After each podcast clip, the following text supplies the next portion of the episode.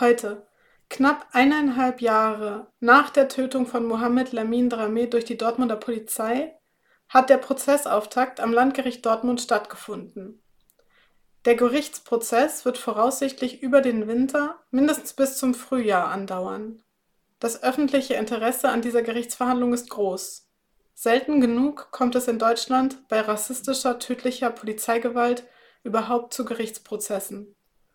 Selten genug steht überhaupt öffentlich die Gewaltanwendung der Polizei in öffentlichem Fokus. Selten genug werden die Namen und Geschichten der Betroffenen dieser Gewalt überhaupt noch öffentlich erinnert. Wir möchten den Prozess mit Radio Nordpol kritisch begleiten. Es ist wichtig, dass es überhaupt zu einer Anklageerhebung gegen fünf der am Einsatz beteiligten Polizistinnen kommt. Gleichzeitig wissen wir, dass die Umstände von Mohammeds Tod in der Intersektion multipler systemischer Gewalt begründet sind, in welcher die Kolonialgeschichte bis in die Gegenwart an den Grenzen der Festung Europa nachlebt und eine Logik von Kontrolle und Ordnungspolitik an die Stelle gleicher Rechte und sozialer Sicherung tritt und in welcher Rassismus, systemische Armut mit vergeschlechtlichter und ableistischer Diskriminierung zusammenwirken was erwarten wir also von diesem Gerichtsprozess?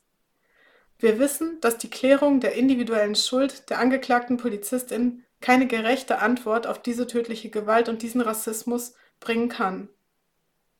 Aber für Betroffene von Polizeigewalt und für die Familie von Mohamed Rameh ist die Anerkennung wichtig, dass die Tötung ihrer Nächsten nicht rechtmäßig ist und dass es sich dabei nicht um legitime Gewalt handelt. In einem deutschen Gerichtssaal ist dabei wenig Platz für die Erfahrung und für die Trauer von Angehörigen, Betroffenen und Überlebenden. Kritische Prozessbegleitung hat sich also seit dem NSU-Komplex zu einem Medium der Repolitisierung von Gerechtigkeit außerhalb des Gerichtssaals entwickelt. Die Stimmen, die im Saal nicht zu Wort kommen, melden sich vor dem Gericht zu Wort. Für die Trauer, die im Gericht nicht zum Ausdruck kommen kann, müssen eigene Räume und Medien gefunden werden. Kritische Prozessbegleitung versucht in diesem Sinn, an den Rändern von juristischen Sachverhalten, Tatbeständen und Schuldnachweisen an der politischen Dimension von Aufklärung und Gerechtigkeit festzuhalten.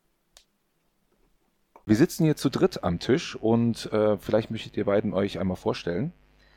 Ja, mein Name ist Anna. Ich bin beim Solidaritätskreis Justice for Mohammed und war heute bei der Mahnwache. Und ich bin Leo, auch vom Soli-Kreis und hatte die Gelegenheit, heute den Prozess von innen, wie er begonnen hat, mit zu beobachten. Dann würde ich mit dir gerne, äh, Anna, beginnen. Du warst ähm, vor dem Landesgericht. Wie sind deine Eindrücke? Ja, wir haben ja bereits um 12 gestartet. Um 14 Uhr ging der Prozess los.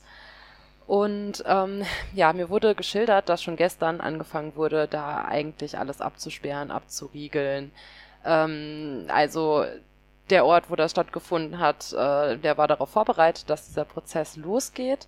Ähm, ich hatte auch den Eindruck, dass zu dem Zeitpunkt, wo ich gekommen bin, ich war so um ja um 11 Uhr da, da standen schon Leute vor der Tür, die wollten äh, auch schon rein. Ähm, es waren auch Menschen schon weit eher da. Ähm, genau, also es gab sehr viel Andrang, es war sehr viel los.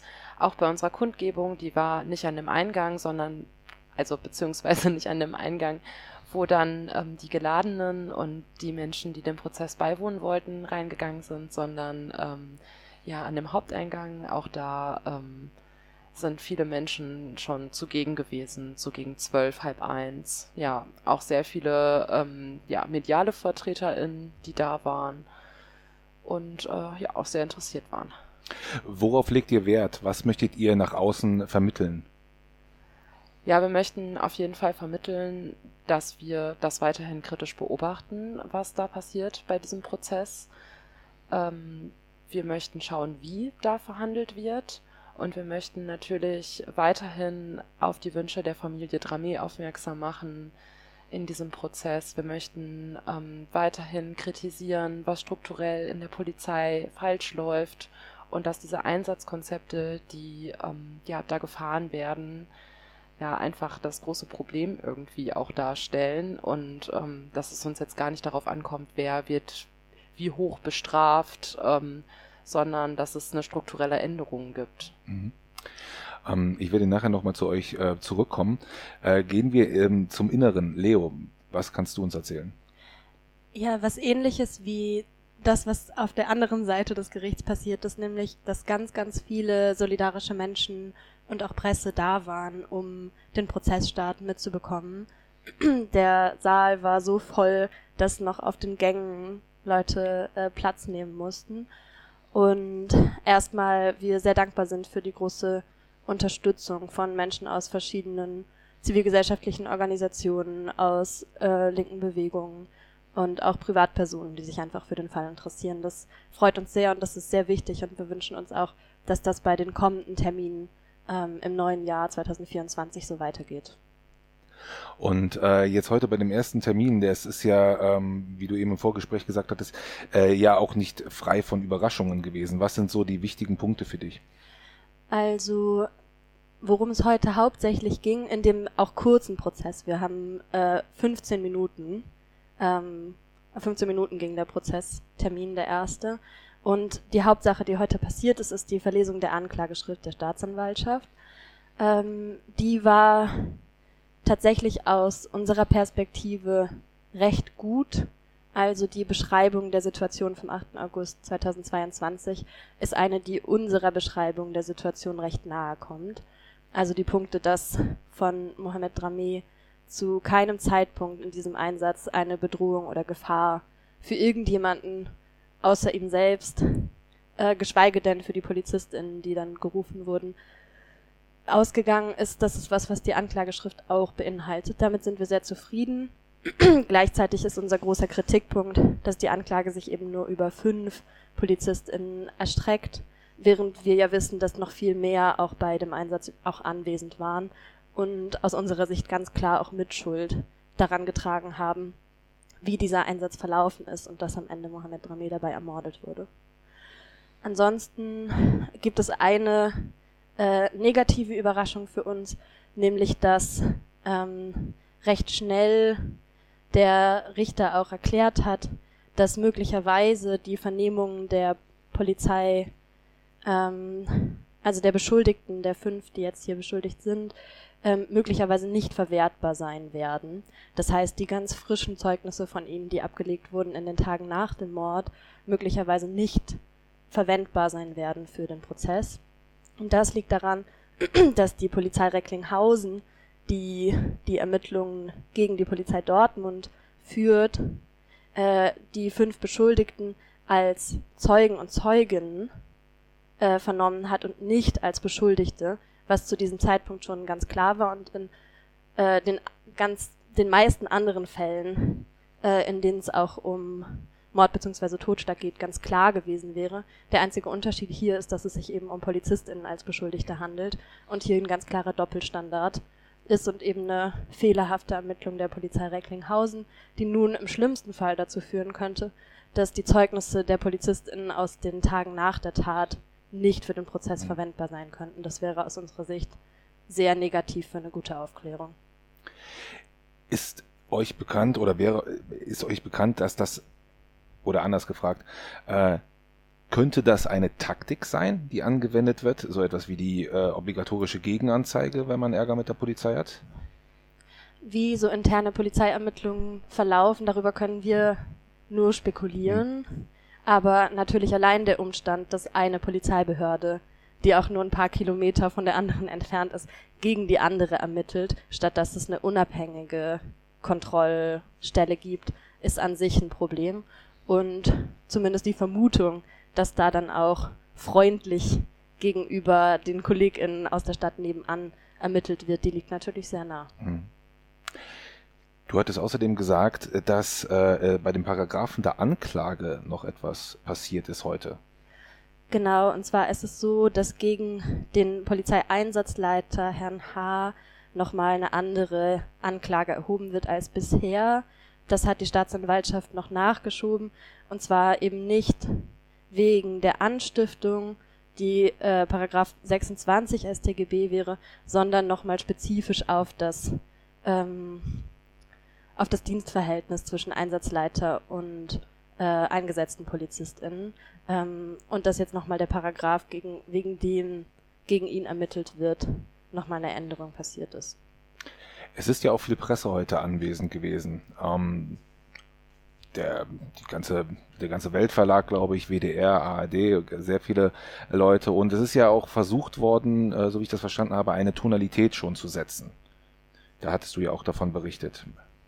Also wir hoffen natürlich, wünschen uns und fordern auch von der Presse, dass sie ähm, solidarisch und kritisch vor allem berichtet und nicht eins zu eins das übernehmen, was Polizeibehörden oder Polizistinnen aussagen. Ähm, obwohl das eigentlich ungewöhnlich ist bei diesem ersten kurzen Termin, bei dem es ja vor allem nur um die Verlesung der Anklageschrift geht, hat heute schon der Rechtsanwalt ähm, eines der Hauptangeklagten, dem Polizisten S, äh, kurz das Wort erhoben und außerhalb der, ähm, des formalen Ablaufs, der eigentlich heute passiert ist, ähm, betont, wie sehr dieser Prozess seinen Mandanten und dessen Familie auch belasten würde.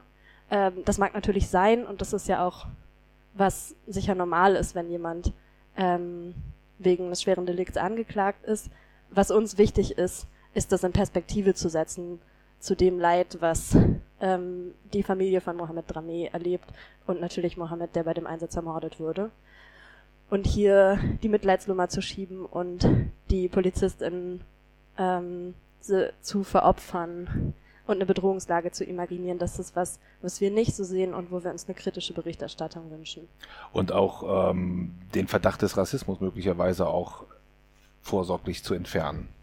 Genau, hier hat ja, vor allem, weil ähm, auch Mohammeds Bruder Sidi Drameh, der hatte sich ja jetzt auch nochmal öffentlich gemeldet und hat gesagt, für ihn ist das Rassismus, was da passiert ist. Und das ist äh, eine ganz, ganz starke Signalwirkung, ähm, die da von diesem Vorfall ausgeht, die ganz vielen Personen gesendet wird, die äh, nicht weiß sind, die schwarz sind und ähm, ja, sich hier in Dortmund und überall eigentlich in Deutschland irgendwie auch bewegen.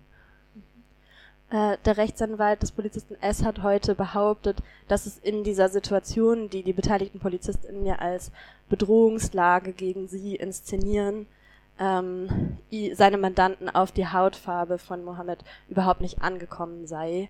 Das ist natürlich aus vielen Gründen Quatsch, denn der Einsatz ist ganz klar situiert in einem Viertel, in dem massiv poliziert wird, in dem rassistische Polizeigewalt ähm, an der Tagesordnung ist in der Dortmunder Nordstadt und dieser Polizeieinsatz ohne den Faktor Rassismus überhaupt nicht in derselben Weise zu denken wäre.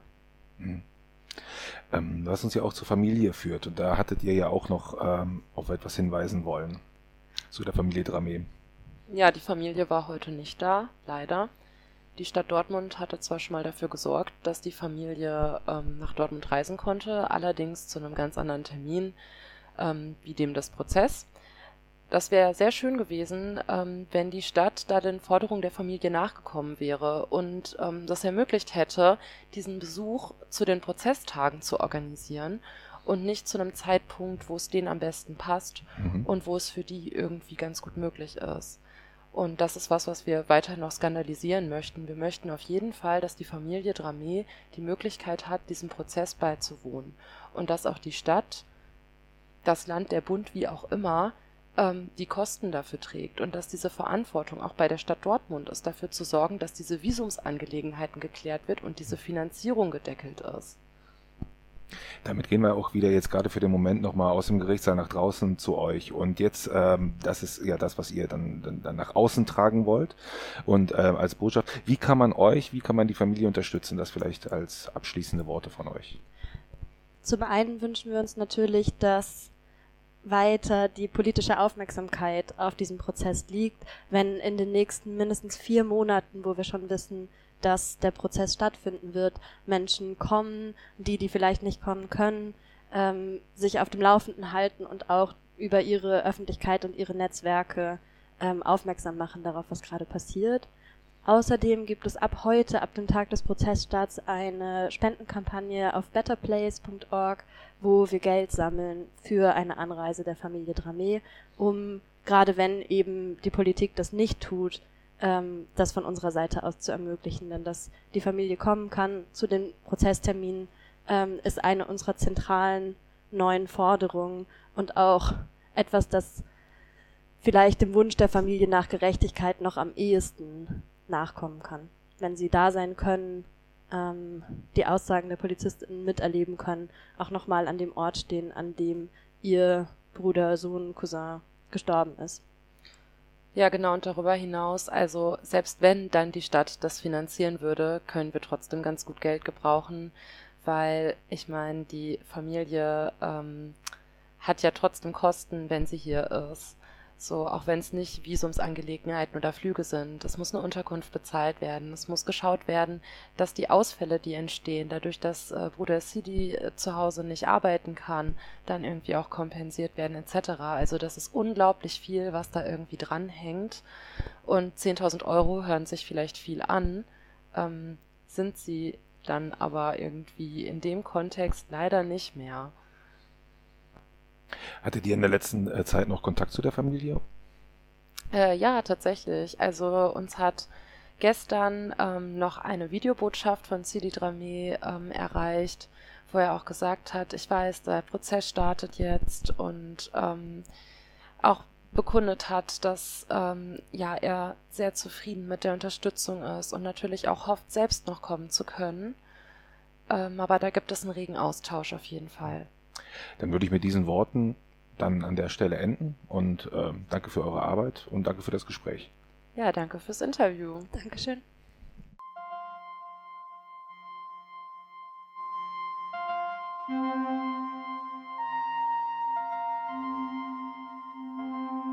Radio Nordpol hier und äh, ich begrüße Caro Keller von NSU Watch.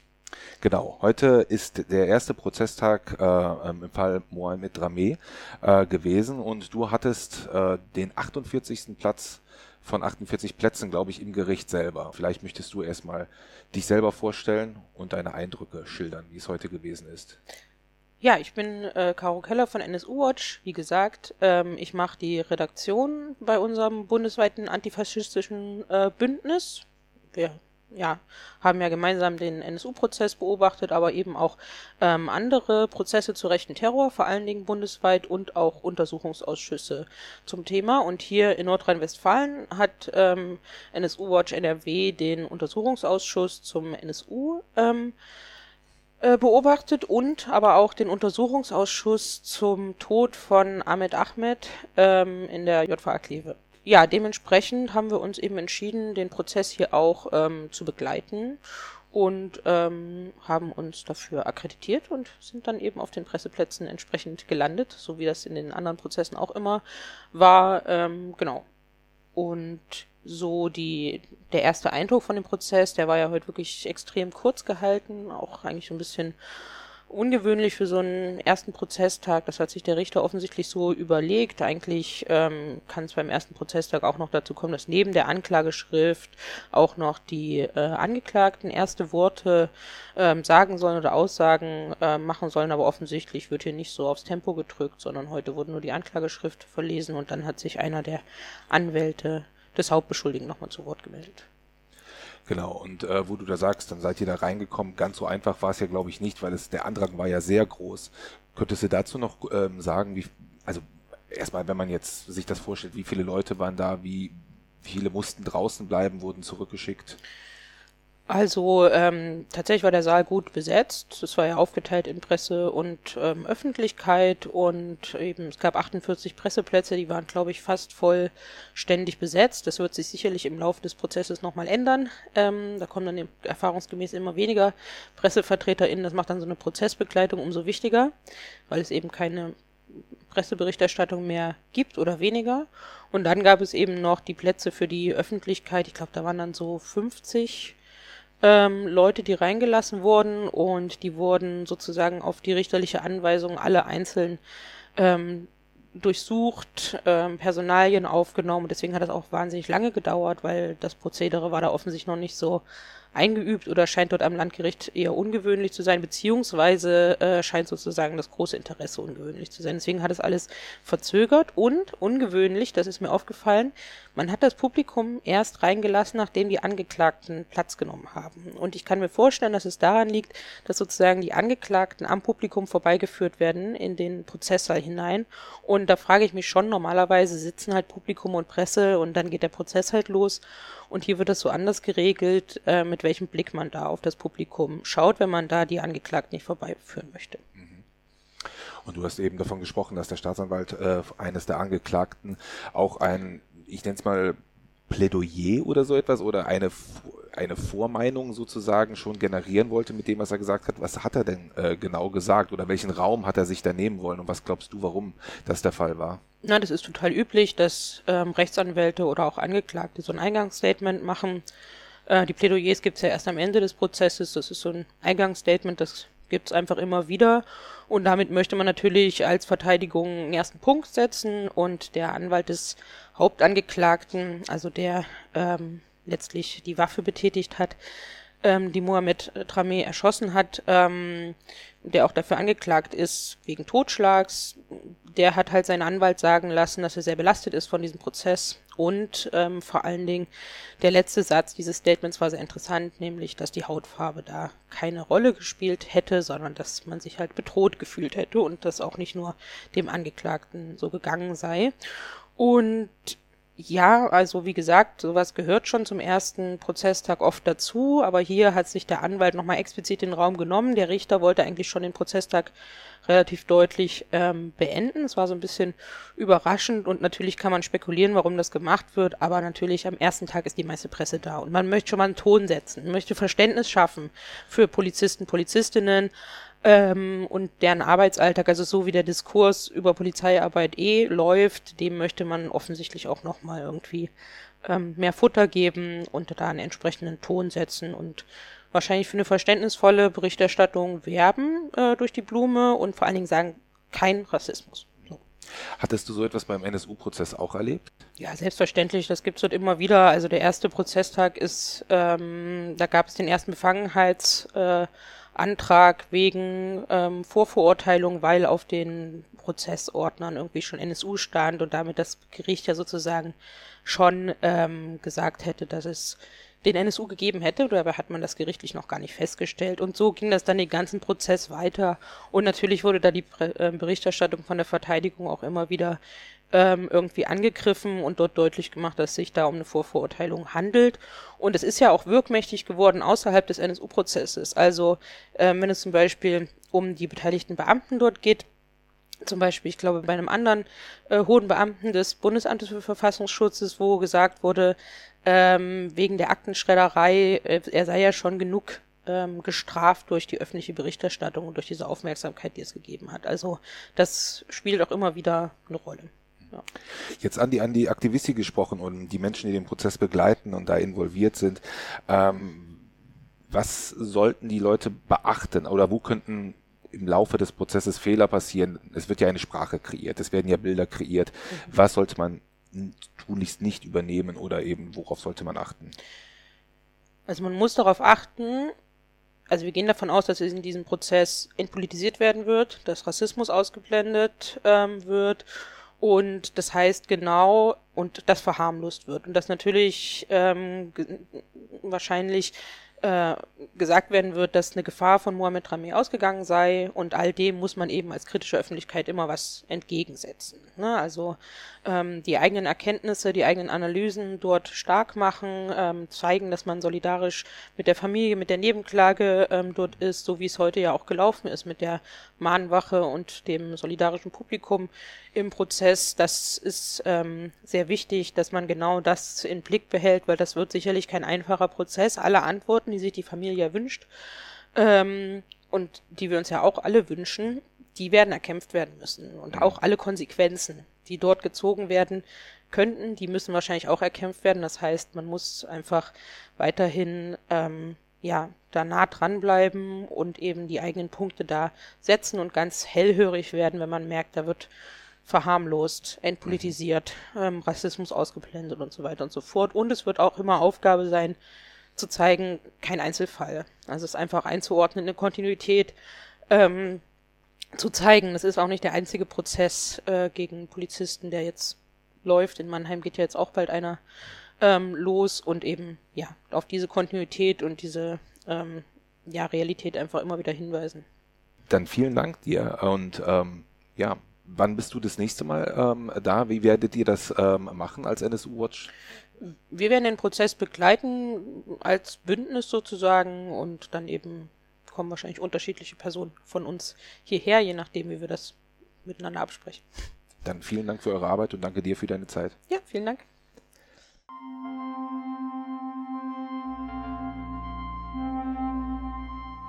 Hier ist wieder Radio Nordpol und ähm, viele Gruppen, viele Menschen, viele Initiativen ähm, haben äh, heute äh, sind heute nach Dortmund gekommen, um den Prozess äh, kritisch zu begleiten. So auch Britta vom Grundrechtekomitee. Ähm, hallo. Ja, hallo. Schön, dass äh, ihr mich eingeladen habt. Ähm, Du hattest mir eben gesagt im Vorgespräch, äh, dass ihr leider nicht in den Gerichtssaal hineingekommen seid, aber dass du dennoch ganz grundlegende Anliegen hast, die du äh, hier loswerden möchtest. Und deswegen würde ich dir gerne jetzt einfach diesen Raum geben. Ja, danke. Ja, wir sind hier als Komitee für Grundrechte und Demokratie. Wir sind ein Verein mit Sitz in Köln und äh, wollen den gesamten Prozess hier in Dortmund äh, uns anschauen und kritisch begleiten äh, weil es ja sehr selten vorkommt, dass äh, Fälle von tödlicher Polizeigewalt äh, überhaupt vor Gericht kommen. Und äh, wir wollen sehen, wie äh, ja, wie dort äh, geurteilt wird, wie äh, was dort passiert, was verhandelt wird und was auch nicht verhandelt wird. Und äh, was wir mit Bedauern oder mit Entsetzen feststellen mussten, ist schon, dass die Nebenklage, also dass die Familie selbst, äh, die den Sohn verloren hat, dass die äh, gar nicht hier vor Ort ist und dass die Initiative äh, heute der Stadt Dortmund nochmal einen offenen Brief überreicht hat mit der Forderung, dass die Familie doch hier unbedingt hergehört. Mhm. Und äh, wo du das eben sagtest, äh, ähm, den Prozess begleiten und dass es so selten ist, dass es eine Anklage in der Form gibt, weil Polizistinnen ja sonst eher als Zeugen auftreten. Ähm, was ist dein Eindruck? Du hast das ja dann heute auch äh, mitbekommen, dass es ja äh, diesen Rechtsanwalt äh, von dem angeklagten Polizisten gegeben hat, der gesagt hat, äh, jetzt sinngemäß, ähm, nein, das ist äh, ähm, ähm, keine, kein rassistischer Hintergrund und der Familie selber, also der Familie des Polizisten selber und ihm geht es äh, so schlecht seitdem. Da wird ja versucht, ein Bild zu kreieren. Möchtest du dazu etwas sagen? Ja, ich habe das hier jetzt erzählt bekommen, weil wir selbst gar nicht vor Ort waren. Für mich hört es sich jetzt schon sehr so an, dass, äh, also heute war volles Haus, ne? alle Presse war da, alle Plätze waren besetzt und äh, das ist jetzt natürlich erstmal eine Botschaft auch an die Öffentlichkeit. Äh, und ich kann nur sagen, äh, es ist jetzt nicht die Familie des Polizisten, die im Fokus stehen sollte, sondern es geht immer noch um äh, die Familie von Mohammed die ihren Sohn verloren haben, denn der ist getötet worden hier. Ja, also für uns ist es sehr wichtig, auf jeden Fall auch in den Gerichtssaal zu kommen. Es ist sehr schade, dass heute eben eine ganz große Öffentlichkeit auch draußen stehen musste. Ähm, es ist sehr wichtig auch zu sehen, wie dort interagiert wird, äh, was dort verhandelt wird, was dort nicht verhandelt wird. Und äh, ja, das ganze Setting, das ist für uns sehr wichtig und äh, das ist schon auch eine Frage von, äh, ja, was kann Gerechtigkeit, wie kann Gerechtigkeit in so einem Gerichtssaal überhaupt verhandelt werden und ähm, wie sind die äh, Rollen vielleicht äh, der einzelnen Akteure dort im Prozess. Und äh, deswegen wollen wir das eben auch genau nicht nur lesen, sondern mhm. auch eben selbst verfolgen. Und ihr als äh, Grundrechtekomitee, wie viele Fälle habt ihr bereits verfolgt, wo du sagen würdest, das ist ein Muster, eben kein Einzelfall? Naja, es gibt ja nicht so viele Fälle, äh, wo PolizistInnen äh, überhaupt äh, angeklagt werden. Wir haben natürlich in unserer Vergangenheit sehr unterschiedliche Fälle angeschaut. Also äh, damals äh, Uri Jallo, äh, wir waren äh, in Köln hier bei, ähm, wo der CDU-Politiker Berner angeklagt worden mhm. ist ähm, und äh, haben aber unterschiedliche Poli äh, unterschiedliche Fälle und unterschiedliche Prozesse begleitet. Und ähm, ich denke, dass jeder Fall sehr einzigartig ist tatsächlich, ähm, weil es eben ja ganz, ganz viele unterschiedliche Vorbedingungen gibt. Äh, aber ich denke, dass wir mit dieser Expertise und auch diesen Erfahrungen, die wir mitbringen, ähm, so ein ganz gutes Auge hoffentlich haben und äh, auch den anderen, äh, dem Soli-Kreis und anderen Menschen ähm, auch ja, zur Verfügung stehen und auch zur Diskussion zur Verfügung stehen. Und äh, ja dadurch, äh, glaube ich, eine gute und kritische Bewertung dessen äh, liefern können und bieten können. Sehr schön. Schön, dass ihr da seid und vielen Dank an dich. Ja, danke.